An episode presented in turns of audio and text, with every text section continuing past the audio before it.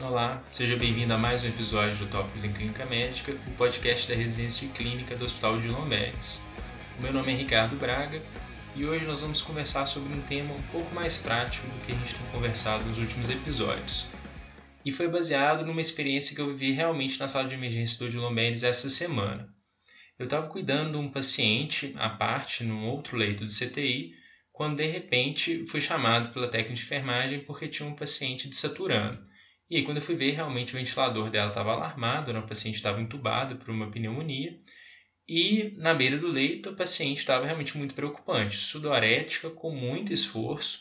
O monitor estava mostrando uma saturação de 80%, uma frequência cardíaca em torno de 150, uma pressão que estava batendo, a pressão sistólica de 200, e olhando no ventilador, o volume corrente próximo de zero. E isso tudo numa paciente que a programação original era justamente fazer um trial para estubar.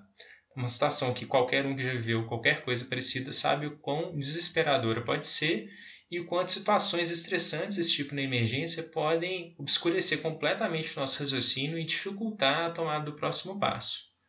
E a ideia é justamente a gente falar um pouquinho de uma ferramenta que pode ajudar então a lidar com uma situação estressante como essa, justamente ao fornecer um guia do, do passo a passo de como resolver uma situação dessa, que é fácil de recordar, fácil de memorizar e fácil de recordar numa situação estressante. É um mnemônico que talvez você já conheça, chamado Dope and Dots. E é um mnemônico que foi criado justamente para ajudar a sistematizar a abordagem do paciente que está falindo no ventilador. Bom, uma sigla em inglês, mas felizmente dá para a gente adaptá-la bem fácil para o português. E o DOPE se refere a um mnemônico para ajudar a gente a pensar nas causas que o paciente está falindo no ventilador, e o DOTS para ajudar a gente a pensar nas estratégias de como lidar com isso. Então vamos lá, letra por letra. DOPS, a primeira letra é D, de deslocamento do tubo. Então, uma das causas pode ser que o tubo realmente saiu do lugar, que o paciente exteriorizou, por exemplo, ou ainda que o cuff simplesmente está furado.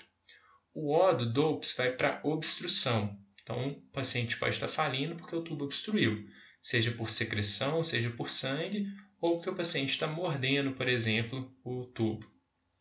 O P do DOPS vai para pneumotórax. Então, se o paciente fizer, por exemplo, um barotrauma, ele pode fazer um pneumotórax hipertensivo que vai aumentar demais a pressão intratorácica e não vai deixar o ventilador ciclar normalmente. Pode ser uma causa tratável para isso. O E do DOPS vai para equipamento. Às vezes o problema não está no paciente nem no tubo, está no equipamento.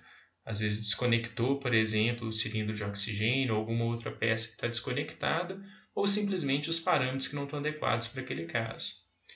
E por fim o S, que é a adaptação mais difícil, em inglês vai para stacking, que é uma tradução algo como empilhamento. No caso, empilhamento de ar, que a gente pode tentar traduzir ou mudar para sobrecarga, sobrecarga de ar. Isso acontece quando o paciente não consegue expirar totalmente todo o ar que ele recebeu no último ciclo antes de receber o próximo ciclo do respirador, próxima inspiração. Então, o paciente, ao não expirar totalmente o ar, ele vai acumulando isso a cada ciclo respiratório e isso vai gerar autopip, que é uma causa comum do paciente começar a falir ou do ventilador começar a apitar. Para alguém mais experiente, só ter um mnemônico assim às vezes já é o suficiente para saber o que como tratar, como abordar aquela situação. Mas também a outra parte do, do Dope and Dots, né, o Dots no caso, também ajuda a sistematizar e dar um passo a passo de como enfrentar essas possíveis causas. Vamos lá. O primeiro D do DOTS, nesse caso, é para desconectar o ventilador. Essa abordagem vai ajudar a gente a, principalmente no paciente que está empilhando, que está sobrecarregado de ar com alto PIP, ele vai expirar esse ar excessivo na hora. A pressão do tórax está muito grande e só isso já corrige o problema. A segunda letra é O de oxigenar o paciente. No caso, oxigenar ele com o dispositivo bolsa-válvula máscara, o AMBU. E o ponto-chave aqui, você mesmo deve ambusar o paciente, porque essa é uma manobra que é tanto terapêutica, se o problema, por exemplo, for no equipamento, só simplesmente ambusar o paciente a gente já vai resolver, ele já vai melhorar, mas ela também é diagnóstica. Então, quando você está ambusando, você também está sentindo como que o paciente está reagindo. Se tiver uma resistência muito grande na hora de abusar, pode ser, por exemplo, que o tubo está obstruído ou que o paciente fez um pneumotórax. O outro lado, se estiver excessivamente complacente, se está muito macio, muito fácil na hora de abusar, pode ser que o tubo exteriorizou ou que o balonete está rompido, por isso que você não está enfrentando nenhuma resistência. Depois vem o T do DOTS, aí é o T de tubo funcionante e bem posicionado, e aí nós vamos, para enfrentar essa situação, nós vamos tentar aspirar o paciente, ver se a sondinha enfrenta alguma resistência e retira a secreção. Se você não tiver nenhuma sonda aspira, você pode também usar o buge. Mas aí a gente tem que ter mais cautela, porque o potencial para dano é maior. E nós vamos checar também a marcação, se o tubo está na mesma marcação que ele foi introduzido, se ela não saiu do lugar. O outro T também é um pouco mais desafiador de traduzir, é tweak the ventilator.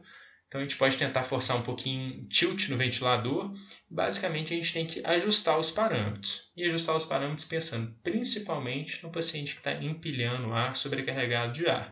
E por fim, o S do DOTS vem de sonografia, porque o ultrassom é uma ferramenta essencial para uma abordagem rápida desses pacientes que às vezes estão preparados. Ele te permite ver a posição do tubo, ele te permite ver, por exemplo, se o paciente não está fazendo um pneumotórax e é uma ferramenta de grande valia. E nesse caso que eu acabei de contar, ele, mas foi uma situação real, foi exatamente assim que a gente procedeu. Chegamos na beira do leito, primeiro passo, conectamos o ventilador, conectamos no ambu.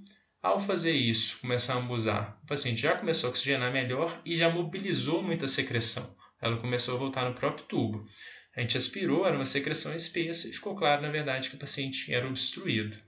Ao retirar esse excesso de secreção e reconectar no ventilador, tudo ficou bem, a gente acabou adiando a extubação para o próximo dia.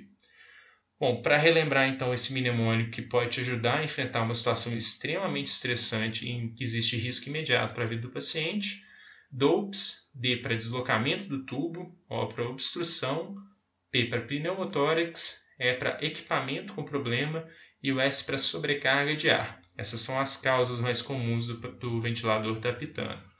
E o DOTS para as estratégias para resolver o problema. O D de desconectar o ventilador, o O de oxigenar com o ambu, o T de tubo funcionante e bem posicionado, a gente verificar isso, o T de tilt no ventilador e o S sonografia para a gente lembrar do ultrassom. Isso é tudo por hoje, muito obrigado e até a próxima semana. Gostou do podcast? Quer receber os novos episódios do Tópicos no momento em que eles forem publicados, no seu dispositivo e sem precisar fazer nada? Basta assinar o Tópicos em Clínica Médica no Spotify, no Deezer ou no seu agregador de podcast favorito. Não deixe também de acompanhar nosso canal no Instagram, o arroba Podcast, onde nós vamos publicar as referências dos episódios, além de material complementar para ajudar no aprendizado. Lá também é o canal de comunicação com a nossa equipe para fazer comentários, críticas ou até para sugerir pauta para os próximos episódios. Até a próxima semana.